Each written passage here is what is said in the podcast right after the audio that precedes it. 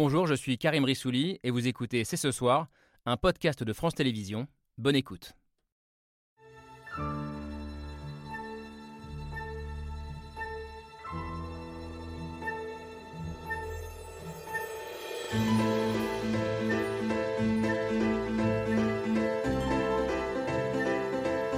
Bonsoir à toutes et à tous.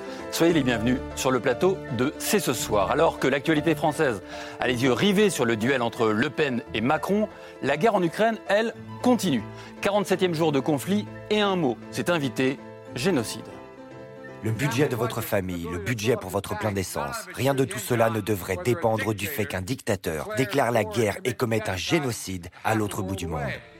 Joe Biden qui accuse Vladimir Poutine de génocide, c'est le signe inquiétant que le point de non-retour est bientôt atteint en Ukraine, mais aussi peut-être dans le monde d'après-guerre. Alors, fallait-il parler de génocide?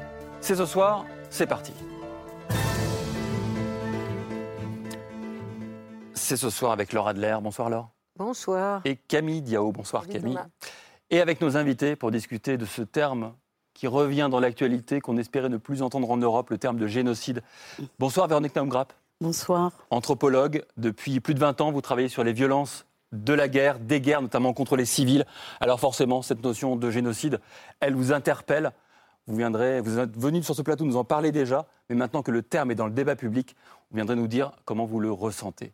À vos côtés, euh, une femme euh, dont euh, l'actualité est au cœur de votre vie de tous les jours, j'imagine. Euh, Ala Lazareva, bonsoir. Bonsoir. Vous êtes euh, correspondante en France de l'hebdomadaire euh, ukrainien Ukrainian Week. Mhm. Vous vivez en France depuis 25 ans. Mais j'imagine que votre cœur et votre, votre esprit est en Ukraine depuis Complètement. 47 jours et même peut-être davantage. Davantage, oui. Vous nous toujours, direz. Toujours. Ouais, toujours. Vous nous direz comment vous sentez, vous entendez ce terme aujourd'hui de génocide et puis mhm. comment vous entendez aussi le débat en France autour de la guerre en Ukraine, sur lequel on reviendra euh, tout à l'heure. Euh, Benjamin Haddad, bonsoir. Bonsoir. Vous êtes euh, chercheur en relations internationales. Vous travaillez beaucoup sur les relations entre l'Europe et les États-Unis.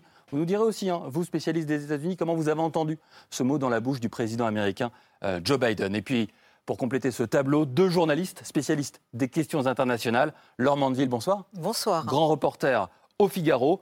Vous connaissez aussi bien les États-Unis que la Russie, ça tombe plutôt bien pour nous ce soir. Et vous publiez aujourd'hui même ça vient de paraître le 13 avril. Les révoltés d'Occident aux éditions de l'Observatoire, un livre qui revient sur l'émergence euh, partout en Occident de figures politiques qui prônent le retour à la nation. Ça tombe bien cet après-midi. Marine Le Pen a prononcé son, sa conférence de presse sur ce thème-là précisément de sa vision géopolitique. Vous nous direz ce que vous en euh, pensez. Et puis bonsoir Richard Verly. Bonsoir. Toujours bien d'avoir un regard euh, étranger sur notre vie politique française. Vous êtes correspondant permanent du quotidien suisse Le Temps à Paris et vous avez publié sur notre pays La France contre elle-même aux éditions Grasset. Je crois que le terme génocide, euh, vous le prenez avec quelques pincettes. Vous nous expliquerez pourquoi dans un instant. Alors on reviendra, je le disais tout à l'heure, sur les visions géopolitiques d'Emmanuel Macron et de Marine Le Pen. Mais au 47e jour de la guerre en Ukraine, les médias français se sont tous un peu détournés du conflit qui nous a occupés pourtant tous les jours pendant des jours et des jours, plus d'un mois en réalité, un mois et demi. Euh, est-ce que finalement, c'est une question que je pose à, tous ici sur ce plateau. C'est pas un peu le, rêve de Vladimir Poutine qu'on regarde ailleurs, qu'on arrête de regarder ce qui se passe, peut-être parce qu'on s'habitue ou parce qu'on se lasse de cette actualité, Benjamin Haddad? Bien sûr, c'est le calcul de Vladimir Poutine de penser qu'on va zapper le conflit, euh, qu'on va, euh, nous, Européens ou euh, Occidentaux, commencer à se repréoccuper de nos propres histoires pendant que la guerre continue. Donc c'est pour ça qu'il faut continuer de soutenir à la fois en continuant à prendre les sanctions, en livrant des armes aux Ukrainiens qui en ont besoin, parce qu'on voit que c'est en train d'avoir un impact sur le terrain. Mhm. Aujourd'hui, les Russes sont en train de se redéployer euh, dans le Donbass, concentrer euh, leur effort de guerre sur l'Est et le Sud euh, du pays, parce qu'ils échouent sur le reste du territoire, parce qu'ils n'ont pas réussi à atteindre leurs objectifs maximalistes qui étaient la conquête de Kiev, vraiment la conquête de l'intégralité du territoire ukrainien. Donc la résistance héroïque des Ukrainiens, qui est appuyée par cet effort économique et militaire des Occidentaux fonctionne. Donc il faut tenir mm. euh, sur le long terme parce qu'on sait qu'on va rentrer dans un conflit qui va monter en intensité dans le Donbass, qui va devenir un peu un conflit plus conventionnel, plus classique, avec des chars d'assaut, de l'artillerie lourde. C'est pour ça aussi que les Ukrainiens ont besoin maintenant d'armement, euh, de, montée en gamme, hein, d'armement plus, euh, plus lourd, et un conflit qui va probablement s'installer dans la durée. Ala Lazareva, est-ce que ça vous inquiète qu'on détourne le regard? Bah, C'est un peu logique, ça ne m'inquiète pas. Je pense que ça s'est produit toujours avec les guerres qui duraient. C'est ce qu'il faut faire, c'est quand même ne pas abandonner les Ukrainiens et effectivement faire comme a dit l'intervenante tout à l'heure, de livrer de l'armes à l'Ukraine, aider la résistance ukrainienne à tenir. Et euh, il faut que Poutine, pas seulement retire son armée euh, de l'Ukraine, il faut qu'il euh, arrête de faire toutes ces guerres, pas seulement en Ukraine. Mhm. Donc il faut qu'il sera assez affaibli pour ne pas continuer sa politique militariste. Véronique Naumgrab, c'est capital. Je sais que l'anthropologue s'intéresse forcément au regard notre regard sur ce conflit, il est, il est vital là, quasiment. Là, je suis autant en tant que modeste chercheur en sciences sociales, mais aussi en tant que citoyenne, comme tout le monde. Donc, disons que ce qui intéresse Poutine et ce qui lui a rendu beaucoup de services pendant la guerre de Tchétchénie hmm. et pendant la guerre de Syrie, des guerres effroyables pour les populations civiles, c'est que ça n'intéressait pas le monde de la même façon dont cette guerre-là nous intéresse. Hmm. C'est-à-dire sur la scène en temps réel chaque bombe, chaque destruction, etc. Toute une série de, voilà, bravo les reporters, bravo les journalistes, de gens présents qui nous envoient des informations et pour et ça désamorce complètement son mensonge. Et là, il vient parce que ces actions qui héritent d'une méthodologie stalinienne élaborée et sophistiquée dépendent de la persuasion de sa désinformation féroce. Et là, il n'y arrive pas. Et donc, il y a, voilà, il y a problème. Alors, la reporter, on se tourne vers elle, Laure Mandeville. Est-ce que c'est un conflit pas comme les autres, où on sent que on doit absolument continuer à en parler, parce que ne plus en parler, c'est peut-être aussi dérouler un tapis rouge euh, à un dictateur. Absolument. Je pense qu'il y, a un enjeu crucial, et surtout en ce moment, parce que, euh, euh, effectivement, les Occidentaux sont actuellement dans une sorte de débat si vous voulez, entre alliés sur qu'est-ce qu'on fait, qu'est-ce qu'on livre, dans quel délai c'est très important. Vous avez des, un certain nombre de stratèges qui sont vraiment au plus près en fait de ce conflit et qui trouvent que ça ne va pas assez vite. Vous voyez par exemple que en Allemagne, après une mobilisation hmm. initiale qui avait paru spectaculaire, il y a à nouveau une sorte de ralentissement, de tergiversation. On parle de, de livraison euh, effectivement de nouveaux missiles ou de, ou de, chars, mais, mais à un horizon qui serait de un mois et demi. Donc dans un mois et demi, où en sera-t-on? Euh, Combien de nouvelles victimes? Combien d'atrocités. On sait qu'actuellement, Mariupol est euh, dans une situation absolument catastrophique et pourrait bien tomber dans les prochains jours, en fait, parce que euh, c'est vrai que malgré une résistance absolument euh, phénoménale et, farouche, il y a une puissance de feu russe qui, reste très importante, même s'ils ont, comment dire, subi, comme l'a dit Benjamin, de, très, de très fortes, enfin, une sorte de déroute mhm. dans une grande partie de l'Ukraine. et donc, c'est vrai qu'il y a, y a aussi, donc, c'est pour ça aussi, je pense que Joe Biden se permet de lancer dans le, dans le débat un mot aussi fort que le mot de génocide. Mais c'est vrai que je voulais juste dire que le, il y a aussi cette bataille de la vérité qui est absolument fondamentale. Et donc, c'est vrai que le, travail que font les reporters, on critique suffisamment les journalistes en ce moment, euh, enfin, de manière générale, en disant que ce métier est discrédité, etc. Il me semble que c'est un travail absolument fondamental qui est fait aujourd'hui, courageusement, par les reporters qui sont là-bas.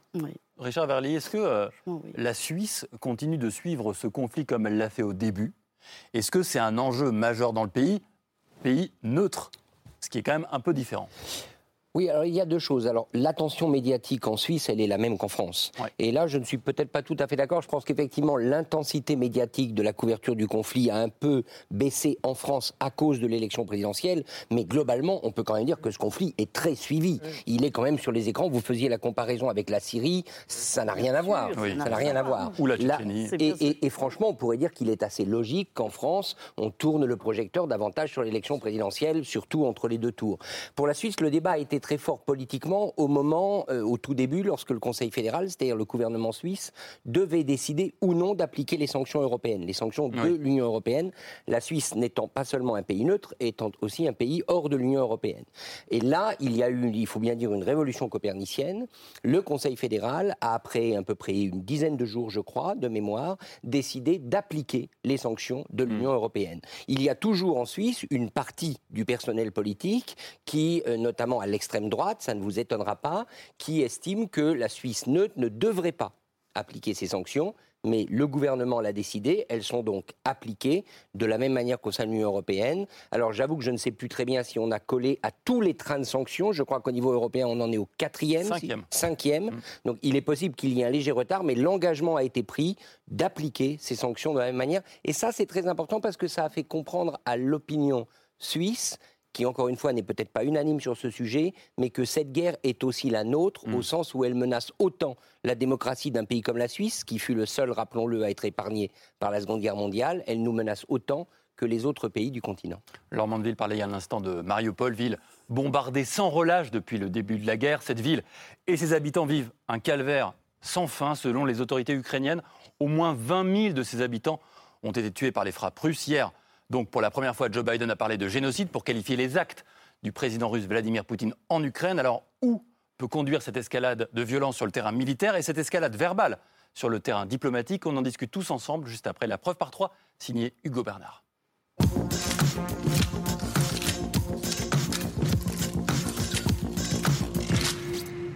La preuve par trois commence par cette image. Une photo prise hier à Mariupol et dans laquelle il y a Grantin un char russe.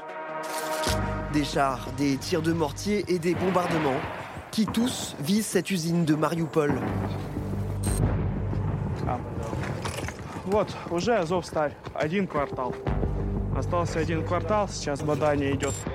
Azovstal, un immense complexe sidérurgique, est l'un des derniers bastions ukrainiens à Mariupol, où 2 à 3 000 soldats sont encerclés par l'armée russe.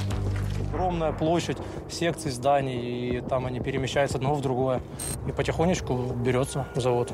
Chaque jour, les Russes progressent face à une armée ukrainienne coupée de tout ravitaillement depuis des semaines.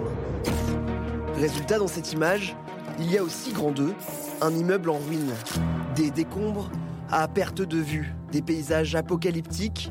Après avoir résisté 47 jours à l'armée russe, Mariupol n'est plus qu'un tas de ruines. Мариуполя нет. М, Просто, в принципе. Тот Мариуполь, который я знала и любила, он не существует. Pour les Russes, la prise de la ville est un objectif capital qui permettrait de couper les Ukrainiens de la mer d'Azov et de relier les deux régions occupées de la Crimée et du Donbass. Enfin, dans cette image, il y a grand 3 un horizon. L'horizon qui s'assombrit à Mariupol et en Ukraine.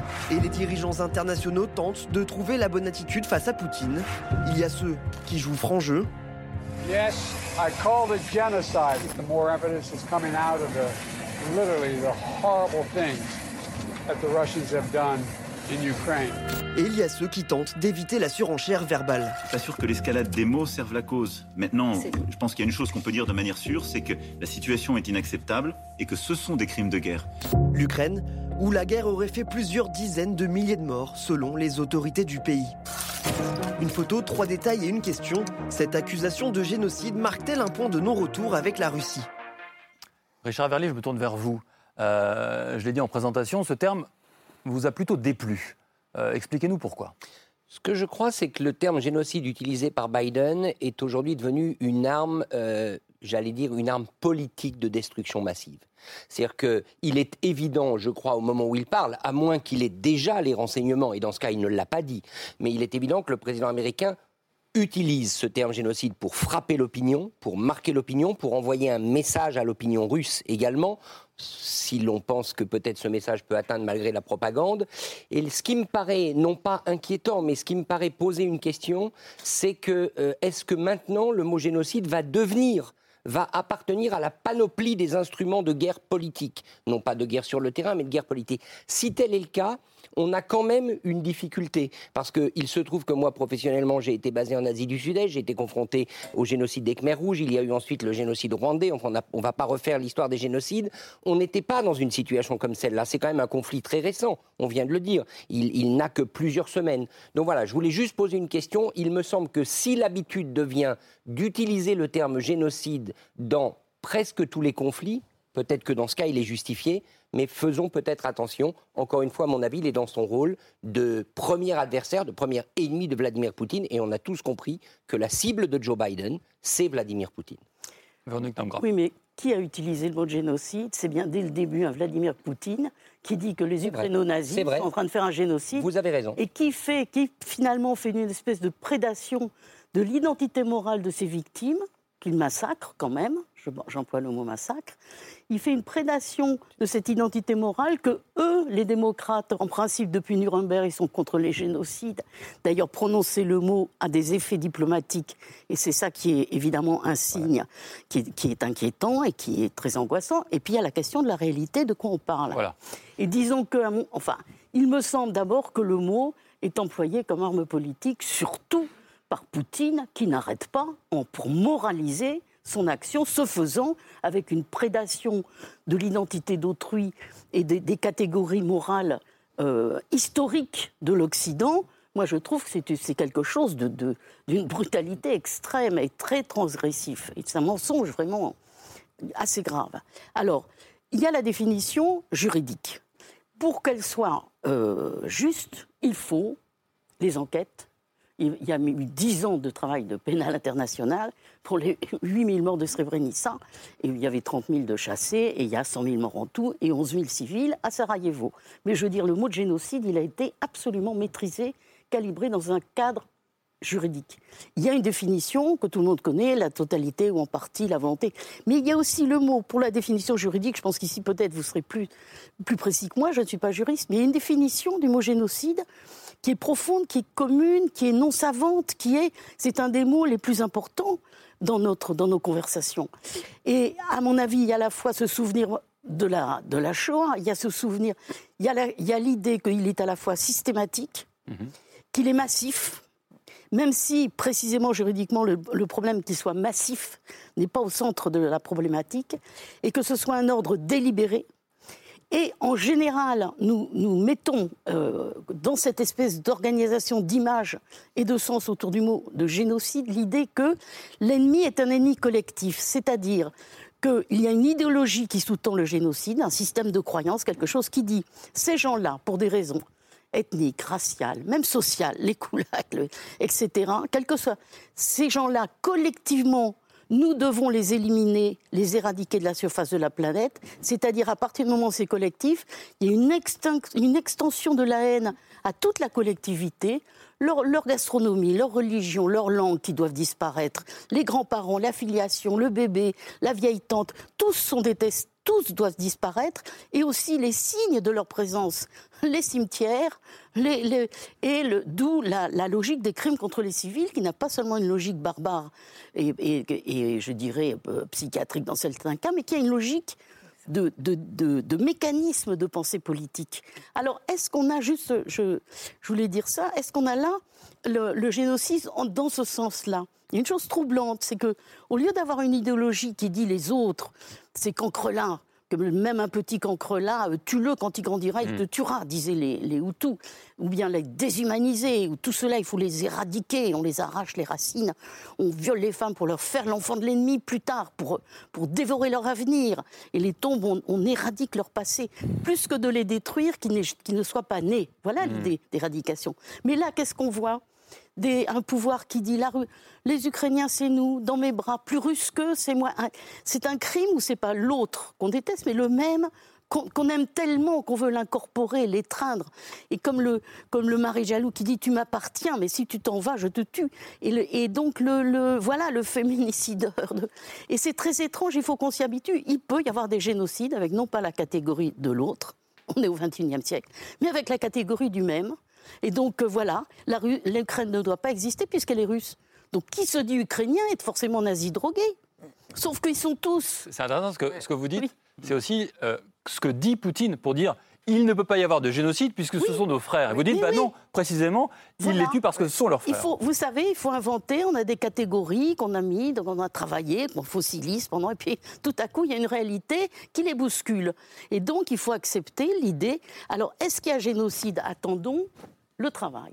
En attendant, il y a dans les bombardements premier niveau et dans le traitement des populations civiles sous la botte de l'envahisseur, il y a massacre, crimes de guerre et crimes contre l'humanité. Et ça peut être démontré quand même, semble-t-il. Alors, Il qu'il y a peut-être deux choses nouvelles.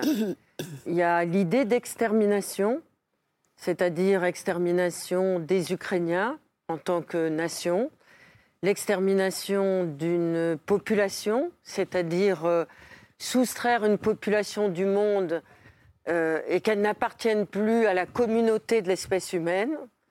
Et la deuxième chose, peut-être nouvelle, et ça je vous pose la question, Véronique, c'est est-ce que ce mot génocide, pour la première fois, ne s'applique-t-il pas à un peuple?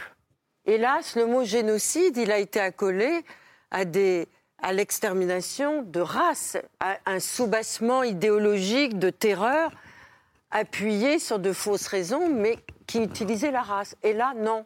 Hmm. C'est la nation. Peut-être pour la première fois. La race ou l'ethnie, oui. La race ou l'ethnie, hmm. bien sûr.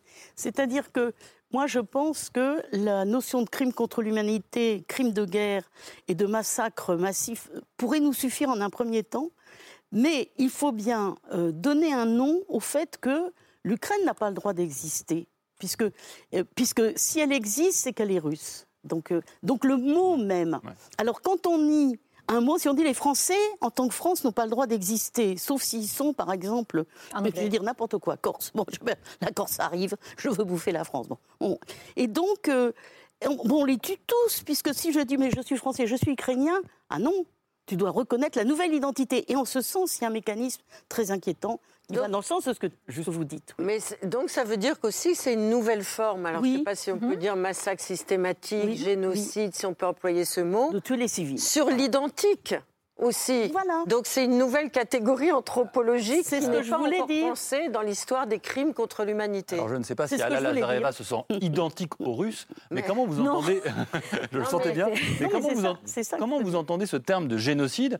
Est-ce que vous l'accueillez euh, avec plutôt satisfaction en disant c'est bien la réalité qui est en train de se passer, ou bien pour vous c'est un petit peu autre chose?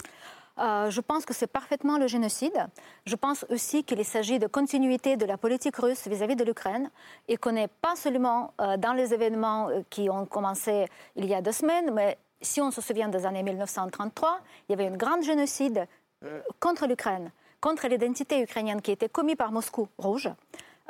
justement, on a perdu entre 5 et 7 millions qui étaient tués par faim, Holodomor. c'est la politique qui en fait interdit tout ce que l'identité ukrainienne, qui s'en prend à la langue, qui s'en prend à l'identité, à la culture. Ah oui, à droit d'exister, exactement, je rejoins votre analyse. Et là, on ne voit que, euh, en fait, la suite, la continuité de la même politique euh, qui, de Moscou qui, se répète et se répète dans les faits. Je veux aussi dire qu'effectivement, euh, la Russie a fait les mêmes actions contre la Tchétchénie, euh, contre, effectivement, en Syrie, en appuyant Bachar al-Assad. Ils ont fait les atrocités en Afrique, en Mali, en euh, euh, République centrafricaine, leur Wagner. il y a les rapports qui prouvent ça. C'est le comportement qu'ils se permettent depuis les années et les années parce qu'on les autorise à le faire. Parce qu'il y a l'impunité dont l'État russe profite durant les années. Et oui, c'est le génocide. Je reçois ce terme. Nos gouvernements et nos chercheurs le disent aussi. Et je pense que ne pas reconnaître le génocide, c'est faire la preuve de la lâcheté.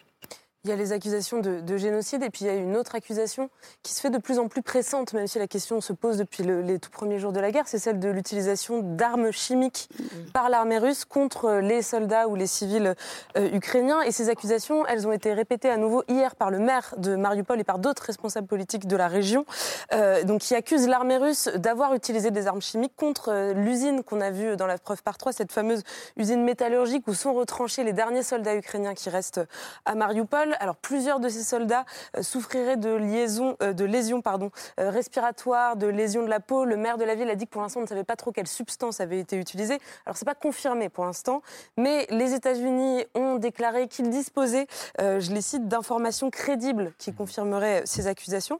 Et puis il y a ces propos qui ont été tenus par le porte-parole de la République séparatiste de Donetsk à la télévision russe, qui en gros explique comment est-ce qu'il faudrait s'y prendre pour faire tomber cette usine. Il dit on ne peut pas faire d'attaque, d'assaut direct, ce serait trop dangereux pour nos soldats. En revanche, il y a une autre solution qui existe, et écoutez, euh, quelle est cette solution Поэтому на данный момент нужно разобраться с блокировкой этого завода, найти все выходы и входы, в принципе, это возможно сделать. А после этого уже обратиться, я думаю, к химическим войскам, которые найдут способ, как выкурить э, кротов из своих нор.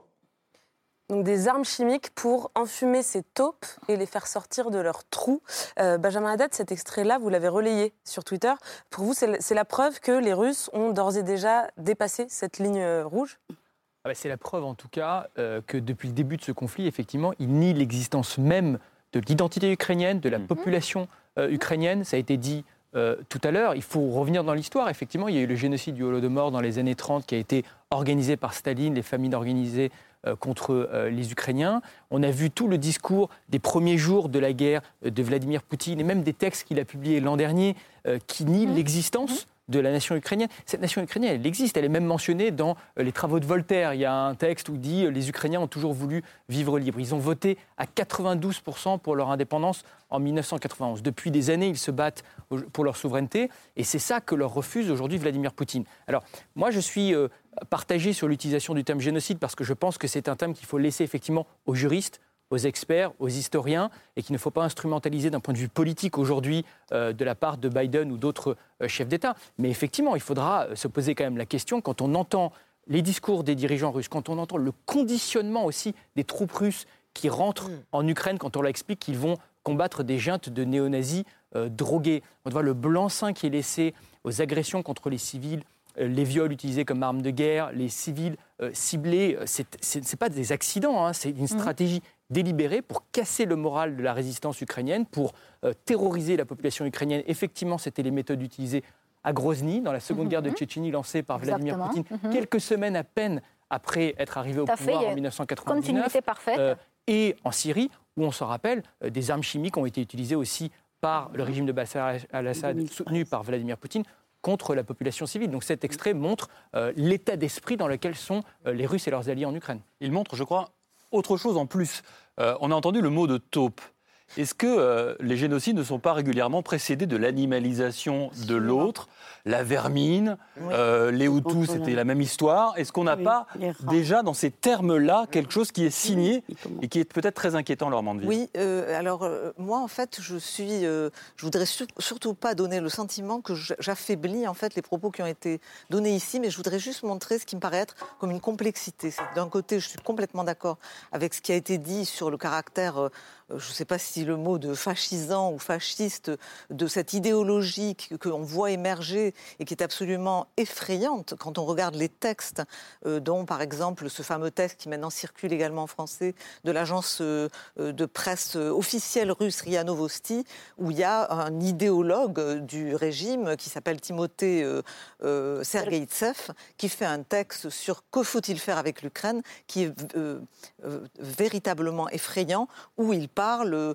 de dénazification, ça veut dire désukranisation, de liquider la direction, mais aussi de liquider les, comment dire, les nazis passifs pour qu'ils expient, ou en tout cas de, leur, leur, faire euh, euh, un processus de, répression active pour qu'ils expient leurs fautes face à la Russie. Et je dirais en fait que moi qui regarde beaucoup la télévision russe mhm. depuis euh, plusieurs années, j'ai vu monter de, manière absolument effrayante un processus de matraquage, véritablement de propagande contre l'Ukraine, l'Ukraine devenant une véritable obsession euh, que certains euh, euh, observateurs russes, comme par exemple le politologue Sergei Medvedev, a, comparé en fait cette approche de cette obsession ukrainienne avec, comme vous dites, l'utilisation de vocabulaire animalier, mm. les cafards qu'on va aller écraser, cette, une espèce de haine, si vous voulez, rhétorique euh, qui euh, rappelle euh, d'une certaine manière aussi le comportement ou la, manière dont les Allemands qualifiaient les Juifs pendant les années 30. Et donc c'est vrai que ça c'est très inquiétant, tout ça. ce que je voudrais dire tout de même, je ne sais pas si Allah acceptera cet élément, mais ce que disent aussi beaucoup de personnes, c'est qu'il ne faut pas non plus oublier, bien sûr, il y a eu la, il y a la continuité avec la Tchétchénie, il y a la continuité avec les Tatars de Crimée, etc. Mais il ne faut pas oublier aussi qu'il y a un élément dans cette affaire de guerre civile. C'est-à-dire qu'au fond, il y a une continuité euh, de la violence dans ses expressions les plus extrêmes, à travers aussi l'histoire soviétique. il faut bien voir que, à l'époque de la guerre civile, entre les rouges et les blancs, on a eu une forme de, je ne sais pas s'il faut l'appeler de génocide, mais vous avez eu une extermination systématique des Blancs qui étaient aussi russes. Ils étaient ukrainiens, ils étaient russes, ils étaient biélorusses. Et donc, il y a aussi cet élément-là qu'il ne faut pas oublier. Quand il y a eu la découlakisation, ça s'est Hmm. euh, exprimé de manière atroce en Ukraine, où il y, avait une intention effectivement aussi d'en profiter pour euh, frapper l'Ukraine en tant qu'Ukraine. Vous, avez absolument raison. Mais il y, a, eu aussi un processus parallèle en Russie d'extermination de la paysannerie russe.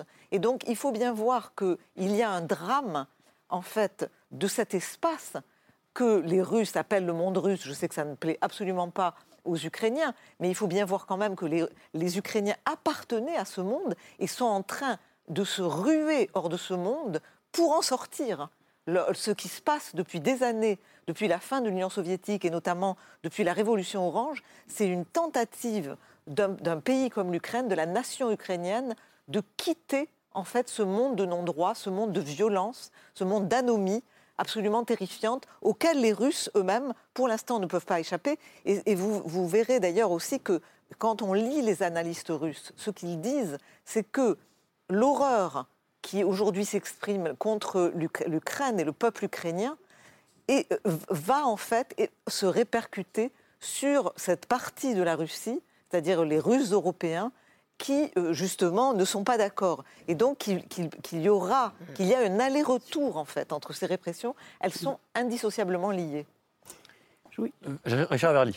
Oui, peut-être pour revenir à Joe Biden, n'oublions pas non plus euh, quel est l'objectif qu'il poursuit.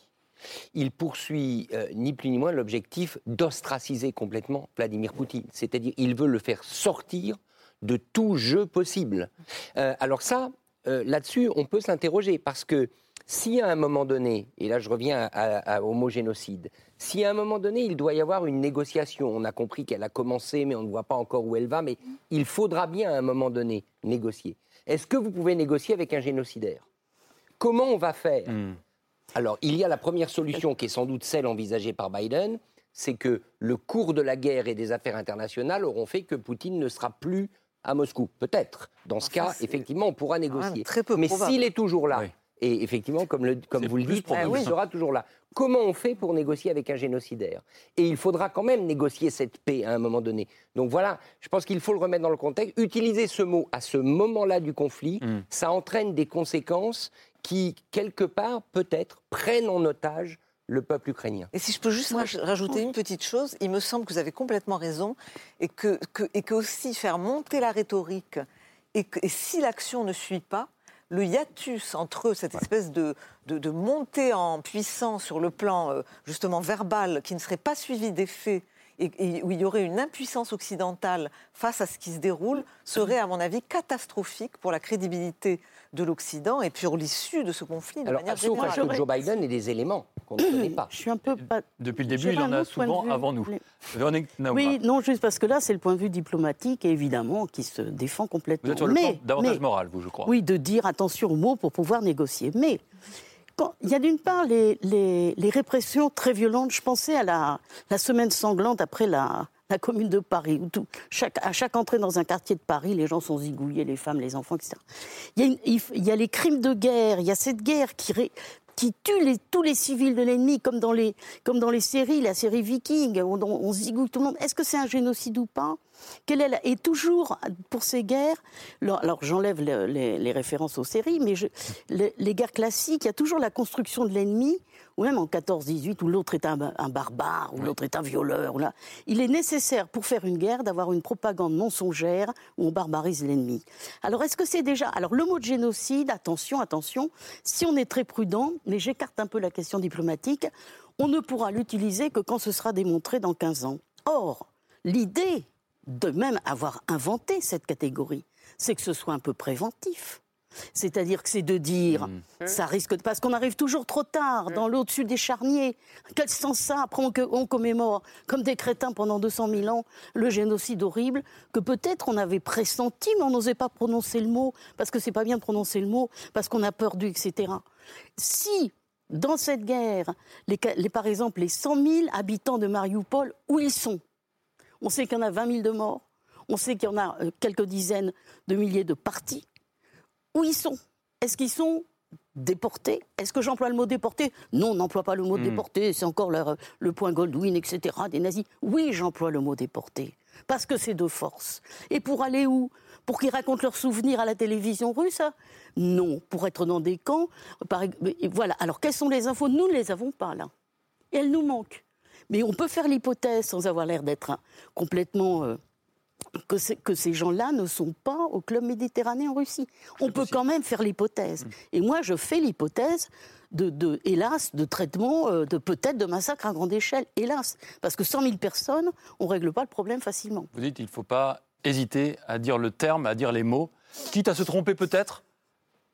Il faut alerter. Il y a destruction d'une population. Alors, si le mot génocide, on passe son temps à gloser dessus, au lieu de réfléchir à ce qui se passe au sens de historique, ne le prenons pas. Moi, ce mot m'énerve parce qu'il a entraîné pendant quatre ans de guerre en ex-Yougoslavie des colloques, des colloques. Non, ça n'est pas un génocide parce que ce n'est pas comme Hitler. Non, ce sera jamais comme Hitler avec une moustache. et ben, Le, euh, plus jamais comme. D'ailleurs, il avait dit Primo Levi. Il avait dit le futur ne ressemble pas à ce qu'on attend. Donc, il n'y a pas de répétition.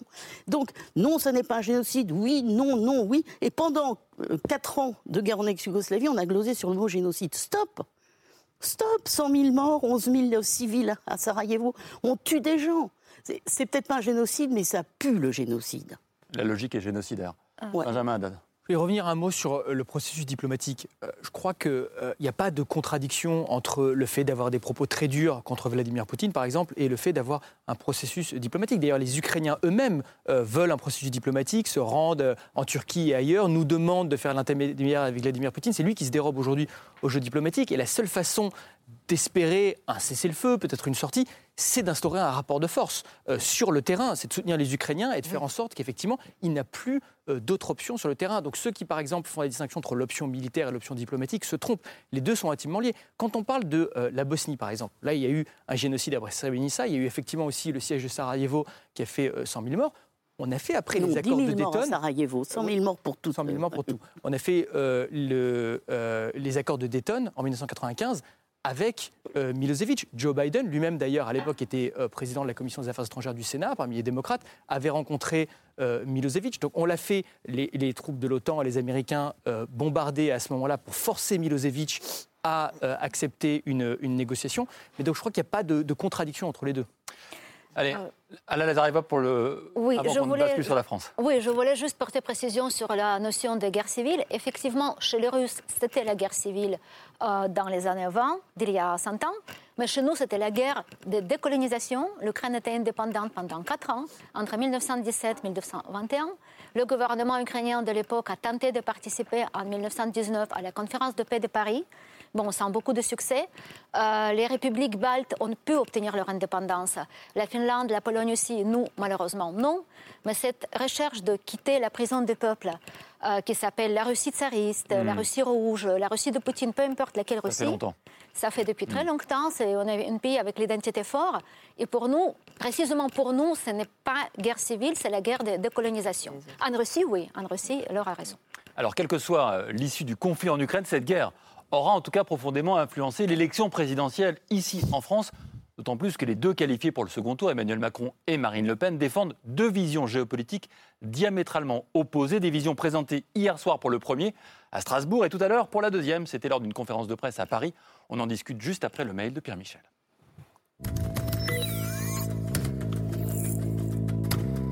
Ils le disent tous les deux, le deuxième tour c'est plus que deux projets, c'est deux visions du monde et ça commence par l'Europe. Qui peut croire une seule seconde que ces projets seraient comparables sur la question européenne? Qui peut le croire? En tout cas pas lui. Parce que la bataille que nous menons n'est pas simplement une bataille pour la France, c'est une bataille pour l'Europe. Il l'a martelé en Alsace du matin jusqu'au soir. Pour vous dire pourquoi cette élection est aussi un référendum sur l'Europe. Une Europe qui protège des crises mais aussi de la guerre. Et je voudrais commencer par là. Et merci de faire flotter ici le drapeau de l'Ukraine. Emmanuel Macron s'affiche en défenseur de l'Europe et attaque le projet de Marine Le Pen. Macron défend sa vision de l'Europe face aux nationalistes. La candidate d'extrême droite propose un projet nationaliste. Ce qui n'est pas le patriotisme. Il a cité François Mitterrand, certains ont crié à bas la République, il a répondu en opposant nationalisme et démocratie. C'est la différence entre, vous voyez, vivre en France à Strasbourg et vivre en Hongrie. Parce que Marine Le Pen connaît bien la Hongrie, surtout Viktor Orban, son Premier ministre. Je sais, monsieur le Premier ministre, que vous n'êtes pas homme à céder. Et surtout pas lorsqu'il s'agit de l'intérêt supérieur de votre pays. Elle le soutient, il la soutient, c'est même une banque hongroise qui finance sa campagne. Marine Le Pen is a, is a, is a, is a leader who is highly respected in Hungary. Ils sont d'accord sur l'immigration, s'opposent tous deux à l'Union européenne. Il est un des rares soutiens de Vladimir Poutine, comme jusqu'à très récemment Marine Le Pen. Cet après-midi, Marine Le Pen a tenu à éclaircir cette proximité avec la Hongrie. Ce qui nous rapproche, c'est la vision que nous développons de ce que doit être l'organisation européenne. Ne pas quitter l'Europe, mais la transformer en alliance européenne des nations. C'est redonner aux nations qui sont souveraines plus de pouvoir. Elle a dit aussi ne pas vouloir quitter l'OTAN, mais son commandement, un non-alignement, une prise de distance, mais un rapprochement avec un pays. Je me prononcerai en faveur de la mise en œuvre d'un rapprochement stratégique entre l'OTAN et la Russie, comme cela avait été naguère envisagé. Plus qu'une nouvelle organisation, une autre vision du monde. Laure Mandeville, euh, tout à l'heure, en, en annonçant le, le mail de Pierre Michel, je dis deux visions géopolitiques diamétralement opposées. Est-ce que j'ai été un peu simplificateur sur ce coup-là, ou vraiment ces deux visions du monde sont quasiment irréconciliables? Non, je, je dirais plutôt, moi, en fait, ce qui me frappe, c'est que ces deux visions simplifient en fait la réalité. C'est-à-dire que d'une manière différente, mais il me semble que dans la, posture et la position d'Emmanuel Macron, on a le sentiment qu'il y a d'un côté une vision qui, défend l'Europe, euh, qui est la sienne en fait, un projet européen où il euh, défend non seulement les intérêts de la France, mais les, intérêts de l'Europe, et que la seule manière de défendre les intérêts de l'Europe, c'est la sienne. Et de l'autre, vous avez une Marine Le Pen qui se pose en euh, grande défenseuse de la euh, de la souveraineté de la France et qu'elle serait la seule à définir. Il me semble qu'aujourd'hui, le problème que nous avons, c'est justement cette caricature.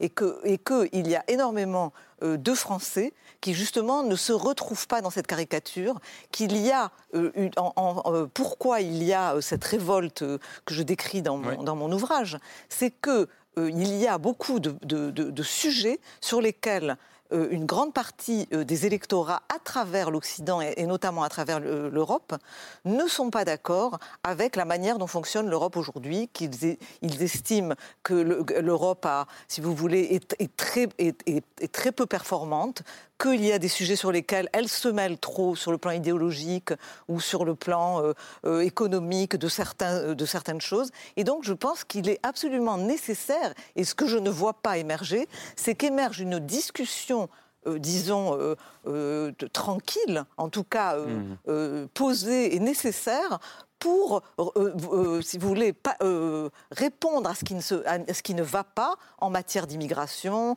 en matière euh, de, puissance européenne, euh, et dans certains domaines approfondir, comme le veut visiblement Emmanuel Macron, dans d'autres domaines, au contraire, laisser plus de champ aux, nations. C'est ça qui me, semble pro- provoque aujourd'hui cette montée aux extrêmes, c'est que les élites euh, traditionnelles françaises, et pour ça d'ailleurs qu'elles se sont effondrées euh, aussi bien à gauche qu'à droite, n'ont pas été capables de répondre à un certain nombre de préoccupations majeures en politique étrangère et, et liées aussi à la politique intérieure. Benjamin est-ce que c'est caricatural la vision de l'Europe d'Emmanuel Macron? Non, au contraire, je trouve que en fait, la vision de l'Europe d'Emmanuel Macron, est originale parce qu'elle répond justement à cette préoccupation qui vient d'être décrite par euh, Laure Mandeville. C'est pas une sorte de vision euh, euh, idéaliste ou post-nationale, mais au contraire, tout l'agenda de souveraineté européenne qu'il développe depuis cinq ans vise justement à donner à l'Europe les attributs de la puissance pour pouvoir exister sur la scène internationale, défendre ses frontières, défendre ses intérêts commerciaux, défendre sa sécurité euh, sur le plan militaire. On a vu beaucoup d'avancées. Évidemment, il y a eu le plan de relance Covid aussi. Donc maintenant, créer de la dette euh, en commun. Euh, et, moi, ce que je trouve euh, vraiment intéressant dans le débat qu'on est en train d'avoir en ce moment dans euh, cette campagne sur euh, l'Europe, euh, c'est qu'il a lieu évidemment en plein milieu d'une guerre euh, sur le continent européen. Et pour la première fois, on voit un certain nombre de nos partenaires, comme l'Allemagne, mais aussi la Suède, la Finlande, le Danemark, qui se réveillent un peu à la réalité aussi des menaces sur notre continent, euh, qui réarment. Et là, on a une opportunité historique pour avancer sur les questions de défense au niveau européen que la France pousse euh, depuis des années. Et donc proposer comme Marine Le Pen, au contraire, d'être dans une logique de blocage, de paralysie, voire de Frexit, je, pense que c'est un non-sens historique. Ce qu'il faut voir, le, détail hein, des propositions euh, de Marine Le Pen sur l'Union européenne. Réduire unilatéralement la contribution euh, française au budget européen, qui a déjà été votée d'ailleurs, donc il faut expliquer comment euh, on fera, mettre, en, mettre, fin à un certain nombre de coopérations, comme par exemple les coopérations renforcées avec l'Allemagne depuis quelques années. Au, au, contraire, au moment où l'Allemagne est en train d'effectuer cette mue euh, historique, euh, mettre fin à la supériorité du droit européen sur le droit français. Donc tout ça, c'est pas transformer l'Union européenne de l'intérieur, c'est la paralysie et la fin de l'Union européenne. Un moment au contraire où on a une opportunité non seulement de faire exister l'Union européenne dans ces conflits, mais en plus peut-être pour la France d'être euh, un pays pivot, un pays leader au sein de l'Europe. Alors ça m'a peut-être échappé, mais je crois qu'elle ne défend plus le Frexit, la sortie de la France non, de l'Europe. Elle, ne le défend plus parce qu'elle a bien vu en 2017 ce que ça a donné. Elle était pour le Frexit et pour la sortie de l'euro. Euh, elle s'est cassée la figure au débat euh, là-dessus. Elle n'est pas capable de le défendre, d'autant plus qu'il y a une majorité de Français qui y sont opposés. Mais quand on regarde dans le détail des mesures, c'est soit l'isolement total de la France en Europe, soit effectivement le Frexit. Richard Verly, vous êtes suisse. Comment Je le rappelle parce que c'est pas évident pour tout le monde. Hein. Eh c'est pas écrit sur votre visage. Vous n'avez pas de petit drapeau. Non, mais c'est intéressant parce qu'en Suisse, la question européenne, elle, est, elle divise énormément. Euh, les habitants, il y a eu des référendums, il y a eu des interrogations sur le sujet. Comment vous entendez ce débat français? Est-ce que vous dites qu'on est caricaturaux, comme le dit Laure Mandeville, ou au contraire que l'un saisit mieux les enjeux que l'autre, comme le dit Benjamin Haddad? Non, je pense, alors la Suisse n'est pas membre de l'Union européenne, mais elle est liée par une centaine d'accords bilatéraux qui lui donnent au fond un partenariat extrêmement privilégié. Dans l'espace économique européen. Euh, non, elle n'est pas dans l'espace économique européen. Elle, a, voté contre en, 1992. Elle est un partenaire privilégié. C'est une position un peu exceptionnelle, mais qui est mise en danger en ce moment parce que précisément, euh, il y avait un projet d'accord plus systémique avec l'Union européenne qui a été rejeté par le gouvernement suisse et qui, pour hmm. l'instant, euh, doit mener à de nouvelles négociations. Moi, je pense que Laurent Mandeville a raison, et l'exemple suisse peut valider cela. Euh, les peuples se posent des questions sur l'Europe. Et ils ont besoin, ils ont envie qu'on les interroge régulièrement, qu'on les consulte sur la manière de faire l'Europe. C'est ce qui se passe en Suisse parce que le système le permet à travers les votations. Et ça, c'est vrai qu'il y a sans doute en France, je le vois quand je suis en reportage, ce sentiment que l'Europe se fait sans les gens. Et il n'y a rien de pire que ça. Par contre, là où je m'inscris en faux, hum. si je peux me permettre, c'est quand vous dites qu'il y a un écroulement des, des élites pro-européennes. Non, Emmanuel Macron fait 28,5%. S'il y avait un écroulement, il ne ferait pas 28,5%, il ne serait pas en tête du premier tour. Donc ça, je ne crois pas. Je crois qu'il faut euh, que d'abord que les élites, si tant est, les élites, en tout cas que les pro-européens, sont une voix importante dans nos sociétés. Ils ne sont pas du tout en train de s'écrouler. Il y a beaucoup de jeunes qui sont mobilisés sur l'Europe, euh, qui sont fiers de l'Europe. C'est vrai aussi en Suisse, mhm. comme en France. Euh, il y a en Suisse, par exemple, un nouveau mouvement européen, croyez-le. Euh, ça paraît un peu bizarre, comme ça, vu de loin. Ah Donc il faut surtout pas, je pense, croire que le, la passion pour l'Europe diminue. La seule chose, c'est qu'il y a un besoin, oui, un besoin de dire ce qu'on pense, un besoin d'être associé. Alors comment l'Union européenne peut le faire? C'est là où Marine Le Pen, d'abord, dans ce que vous disiez dans le reportage, peut-être deux remarques, il se trouve que j'ai été correspondant à Bruxelles et que j'étais à Budapest juste après le début de la guerre en Ukraine. D'abord, une chose qu'on ne dit pas sur M. Orban, c'est que M. Orban a un art consommé, et c'est sans doute en partie pour ça qu'il a été réélu, de faire une chose à Bruxelles et de dire le contraire à Budapest. Ça marche parce que Budapest, c'est loin et qu'en plus, il contrôle tous les médias de son pays. Mhm. Mais en l'occurrence, que je sache, M. Orban a appliqué toutes les sanctions de l'Union européenne sur Vladimir Poutine. Il n'a absolument rien dit. Le seul sujet sur lequel il a un vrai problème, tout comme les Allemands, c'est l'éventuel embargo sur le gaz. Et le transit, le transit de, il l'a accepté aussi. Il a accepté le transit ah, d'armes. il l'a accepté sur ses bases. Donc que M. Monsieur Orban n'est pas du tout, contrairement à ce que dit Mme Le Pen, dans ce cas de figure, il n'est pas du tout un parangon de l'autonomie hongroise dans l'Union européenne. La deuxième chose, c'est que je suis désolé de le dire, mais la France, n'est pas la Hongrie. C'est-à-dire que la Hongrie, euh, elle a rejoint l'Union européenne en 2004 et c'est un pays géographiquement périphérique à l'Union européenne, par ailleurs avec une population d'à peu près 10 millions d'habitants. La France, c'est le réacteur nucléaire de l'Europe, tel qu'elle est conçue. Si ce réacteur nucléaire, Madame Le Pen, l'éteint, eh bien, c'est l'Union européenne qui va s'éteindre. Est-ce que je peux dire juste une petite chose je, n'ai jamais dit, en fait, que le, que le, le, désir d'Europe euh, s'éteignait en Europe. C'est pas du tout ce que je veux dire. D'accord, je vous ai mal compris. Non, c'est pas du tout ce que je veux dire. Mais je, en fait, je mets en garde contre une approche idéologique qui me paraît euh, en fait, être contre-productive. Sur la question de la défense, par exemple, il me semble qu'Emmanuel Macron a une vision trop, trop théorique en fait de la défense européenne. Pour lui, il faut, il faut faire la défense européenne. Mais il me semble que pour amener les pays européens vers l'idée d'une défense européenne contre laquelle je n'ai rien, de, euh, rien sinon qu'elle est pour l'instant euh, très très illusoire. En tout cas, elle n'est pas faite du tout. Et on l'a bien vu l'échec qu'il avait eu avant cette guerre.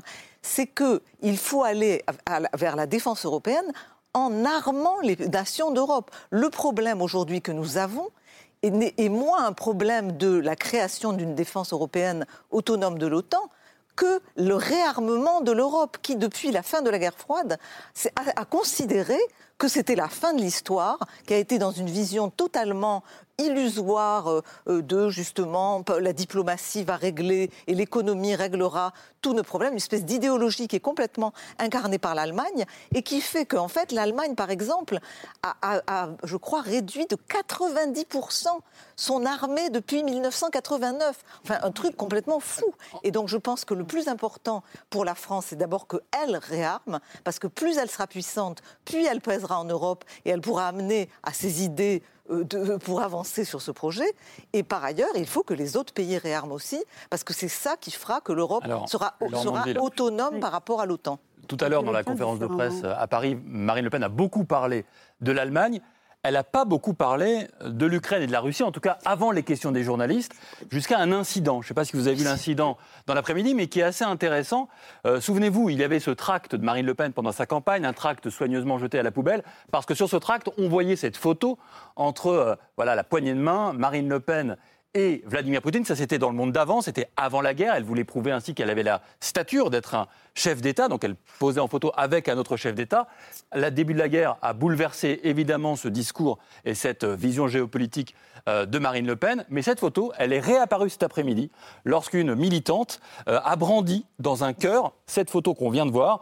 La conséquence a été assez rapide. Elle a été exfiltrée manu militari de la conférence de presse par euh, les services d'ordre. C'est une militante d'un collectif Ibiza qui réunit des euh, écolos et, euh, Voilà. et euh, des euh, militants de la France insoumise. Et cette militante a expliqué son geste quelques instants plus tard. On, on voulait juste euh, euh, rendre visible le fait que la diplomatie euh, de Marine Le Pen, c'est d'être complaisante avec les dictateurs. Marine Le Pen présidente, eh ben, ce serait pas du tout la même position par rapport à l'Ukraine, ce serait pas du tout la même position par rapport à la Russie. Et là, dans cet entre-deux-tours, on a un peu l'impression qu'on croit que Macron ou Le Pen, c'est la même chose. Oui, j'aimerais bien juste dire deux choses. D'une part, le- la question du rêve d'Europe, on est en guerre. Et qu'est-ce qu'a dit Zelensky au Parlement européen tout de suite? Il a dit on, veut, on, on risque tout, tout ce qu'on a de plus précieux pour être comme vous, vivre comme vous et près de vous.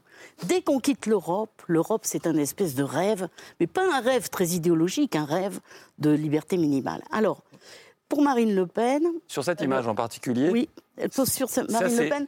Vous savez, on serait au 19e siècle, on pourrait dire intelligence avec l'ennemi, le parti de l'étranger, etc. On avait des mouvements d'extrême droite ou nationalistes guerriers, et là, début du 21e siècle, c'est piquant. Notre extrême droite est pacifique. Ne pas donner d'armes au début, mais enfin, il faut voir, à un moment, au moment quand il y a eu Boucha, elle, disait les belligérants à égalité, qui montent tous les deux, donc, etc.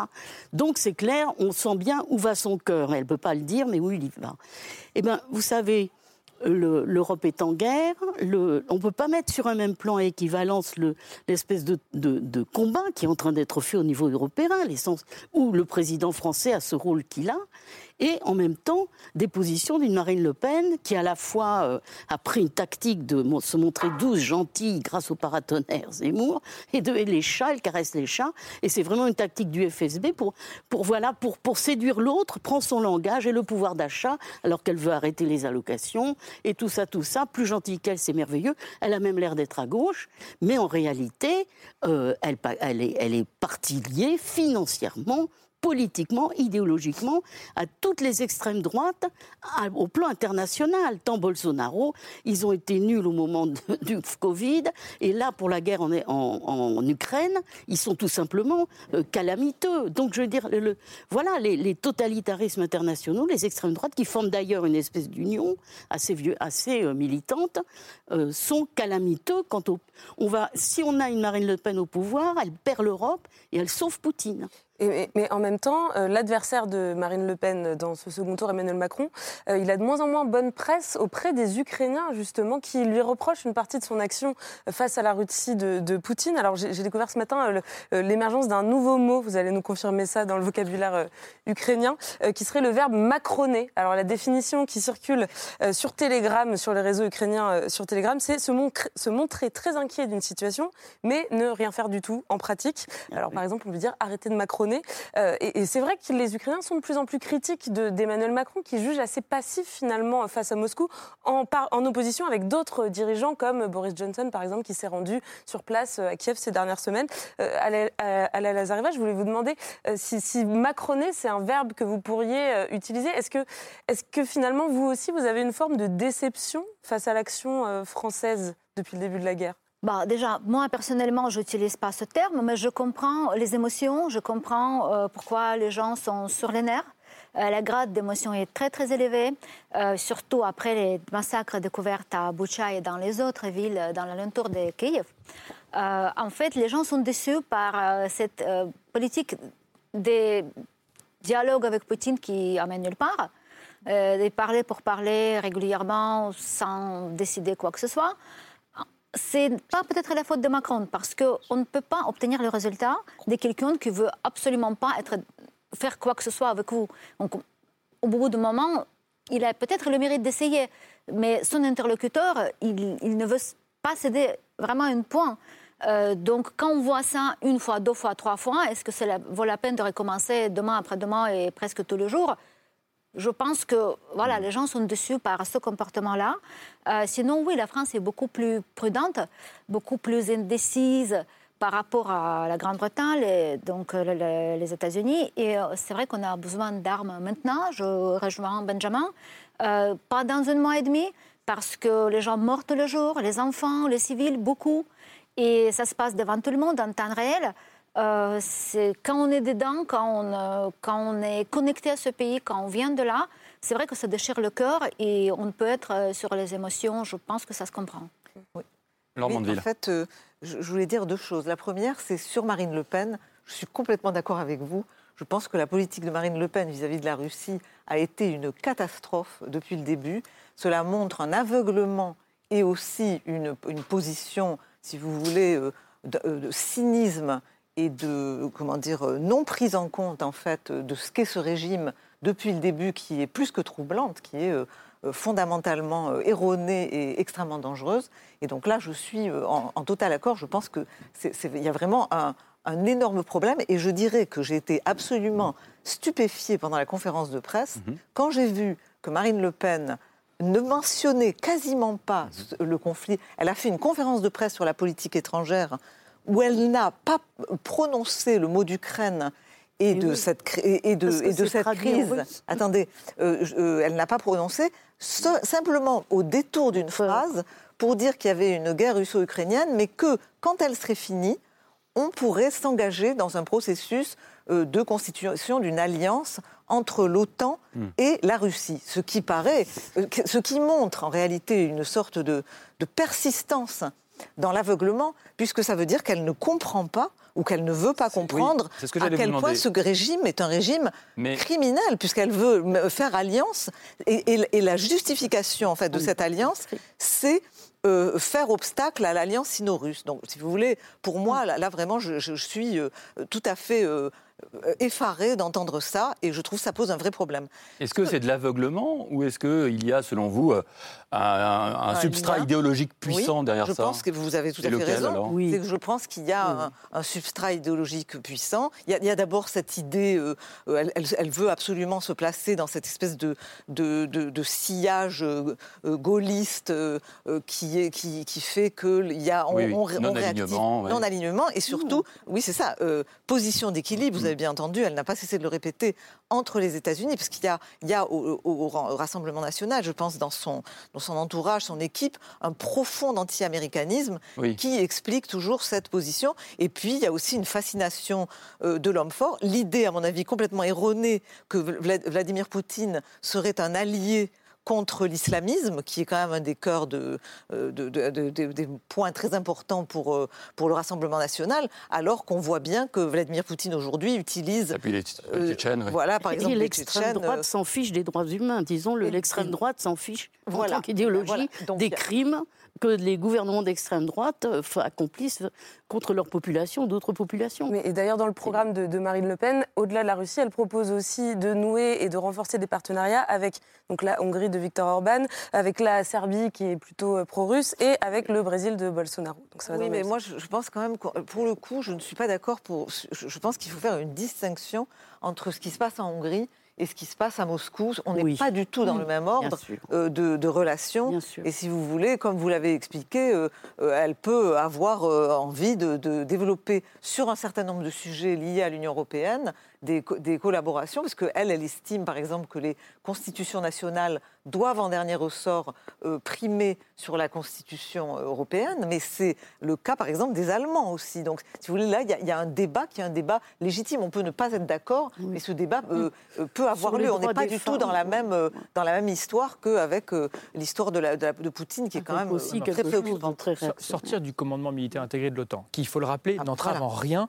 la souveraineté de la France aujourd'hui. La situation d'ailleurs, à cet égard, effectivement, très différente de celle de 1966, quand le général de Gaulle est sorti. On avait des bases militaires américaines sur le territoire, on avait notre doctrine nucléaire qui était soumise aux États-Unis. Maintenant, c'est totalement différent et ça n'entrave pas notre souveraineté. Donc, c'est de la pure posture qui nous isolerait. On serait juste plus à la table quand euh, nos alliés prennent les décisions sur euh, les interventions militaires, par exemple, Euh, pour faire une alliance avec la Russie, avec le Brésil de Bolsonaro et euh, la Hongrie de Viktor Orban. On voit là la, fascination pour les hommes forts et pour euh, les régimes autoritaires. Euh, c'est une posture qui isolerait complètement la France et qui réduirait à néant son influence, par exemple, au sein de l'Union européenne. Et pour revenir sur, sur l'Europe et, le rôle de, l'Europe aujourd'hui, Laure parlait tout à l'heure du réarmement nécessaire des nations. Et ça, je suis parfaitement d'accord. Mais si on prend aujourd'hui, par exemple, les dépenses militaires cumulées de tous les pays de l'Union européenne, nous sommes le deuxième acteur militaire dans le monde derrière les États-Unis. Est-ce que ça se traduit en capacité opérationnelle à agir sur le terrain Bien sûr que non, parce que la réponse, ce sont les coopérations industrielles et technologiques au niveau européen, sur tous les grands sujets aujourd'hui. Par exemple, l'environnement, ce n'est qu'au niveau européen qu'on peut peser euh, dans les négociations commerciales pour imposer des normes environnementales. C'est ce qu'on a fait, par exemple, avec Emmanuel Macron quand il a refusé justement euh, de signer l'accord commercial avec le euh, Mercosur, quand Bolsonaro était en train de- de- d'agresser euh, l'Amazonie. C'est au niveau européen qu'on peut investir dans les énergies renouvelables ou dans l'hydrogène. Sur les normes technologiques et numériques, c'est au niveau européen qu'on peut euh, défendre les données privées et là exister entre euh, le modèle américain et le modèle chinois. Ce sont des sujets qui sont souvent techniques, ce sont des sujets qui demandent beaucoup de, de patience et de travail Alors- collectif, effectivement, à 27. Mais il n'y a qu'au niveau européen qu'on peut vraiment peser sur la scène internationale dans un monde qui va être de plus en plus défini par la rivalité entre les États-Unis et la Chine. Je précise tout de même que Marine Le Pen ne se définit pas comme anti-européenne. Elle privilégie davantage une Europe des nations, d'intergouvernementalité, ce qui n'empêche pas de faire émerger des projets communs. On en débattra à un autre moment. Richard Averly, le mot de la fin. Écoutez, l'Union européenne telle qu'elle est, elle ne va pas changer parce que Marine Le Pen arrive à l'Élysée. Elle, soit elle explosera, soit il y aura à ce moment-là un blocage parce que la France est en position de la bloquer du fait de son importance. Euh, mais il ne faut pas croire que les 27 pays de l'Union européenne, même avec l'alliance de M. Orban, vont dire à Mme Le Pen, nous sommes d'accord pour la changer. Je rappelle par ailleurs qu'un autre gouvernement de droite dure, le gouvernement polonais, n'est sur tous les sujets stratégiques absolument pas d'accord avec Mme Le Pen.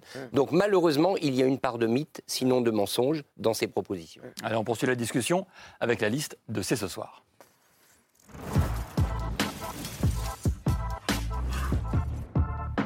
Et Camille, on commence euh, avec vous par votre coup de cœur qui est un documentaire. Oui, un documentaire sur euh, la ville euh, martyre de Mariupol. C'est un film qu'on doit à un réalisateur lituanien qui s'appelle Mantas Gvedaravicius, dont on a pris la mort il y a quelques jours. Il était à Mariupol pour documenter le siège de la ville et il a été exécuté, caméra à la main, par l'armée russe alors qu'il était en train d'essayer de sortir de la ville. Il avait 45 ans. Et en fait, ça fait assez longtemps que ce réalisateur s'intéressait à la ville euh, portuaire de, de Mariupol. Et il lui avait consacré un très beau documentaire en 2016 qui s'appelle tout simplement Mariupolis, euh, qui est actuellement en ligne sur le site d'Arte. Euh, c'est un film qui documente le quotidien des habitants de la ville entre 2014 et 2016. Euh, un quotidien entre normalité et écho de cette guerre entre les forces ukrainiennes et les séparatistes de l'est du pays, du Donbass, à quelques kilomètres seulement euh, de la ville. On va regarder euh, un extrait de la bande-annonce. Смотрите, смотрите, смотри, смотри, я вырвала. Папа, папа, держи ее, держи. Сейчас, Папа, что подожди. с ней делать?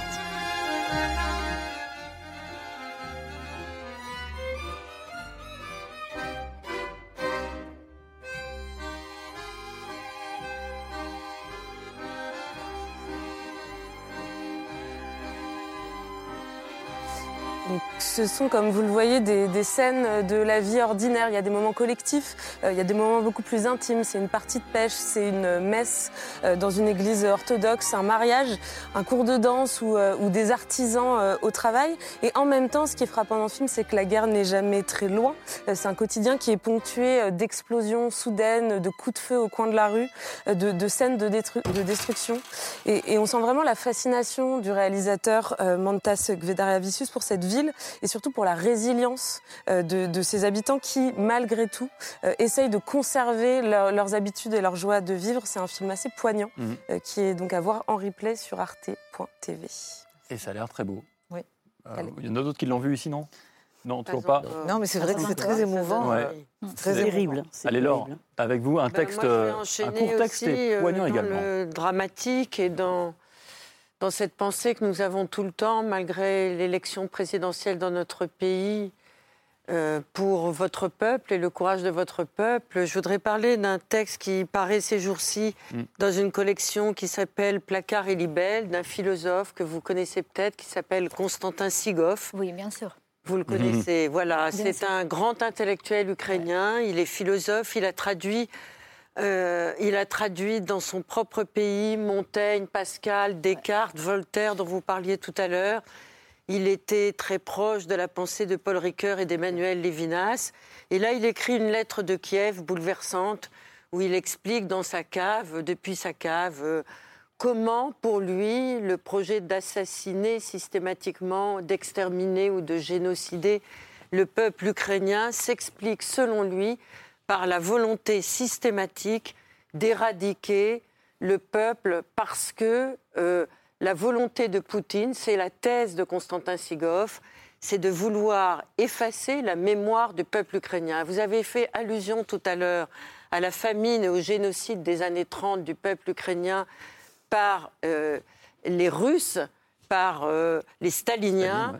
La thèse de Constantin Sigov, c'est de dire que ce n'est pas un hasard si la guerre contre l'Ukraine a commencé juste au moment où euh, les historiens, au mépris de leur propre vie, euh, de mémorial qui, qui étaient là en Russie pour documenter tous les crimes de guerre Mmh. de Staline, ont été mis à la porte, Oui, empêchés fait de travailler. Heureusement, ces historiens ont réussi à numériser ces données et Constantin Sigov dit qu'il y a un lien contre la mémoire collective et que la volonté politique de Vladimir Poutine, c'est de revenir au modèle de Staline.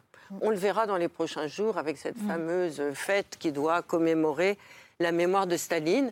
Mais outre le courage dont vous faites preuve, outre la dignité morale, outre cette espèce de naturel avec lequel vous prenez le présent qui nous fracasse tous, il y a un côté déchirant et en même temps de tellement grande hauteur intellectuelle et philosophique que ça nous fait tous réfléchir. Merci Laure. Merci. Effacer le passé, c'est jamais bon signe pour l'avenir. Merci à tous. Euh, Merci à la Lazareva. Benjamin Haddad, merci beaucoup d'être passé par ici. Véronique Naumgrapp également, on peut vous lire euh, régulièrement dans l'excellente revue Esprit, toujours un plaisir. Laure Mandeville, votre livre, Les révoltés d'Occident, il est sorti aujourd'hui aux éditions de l'Observateur. On lui souhaite beaucoup de succès. Merci. Il aura, j'en suis sûr. Richard Verly, merci beaucoup. On vous lira. Si on lit le temps en Suisse, on peut le lire en France aussi. Et on lira votre livre, La France contre elle-même, aux éditions Grasset, Laure et Camille. Bonne soirée, bonne soirée, pas seulement à vous, bonne soirée à vous qui nous regardez également. On revient demain à 22h40. Passez une bonne nuit.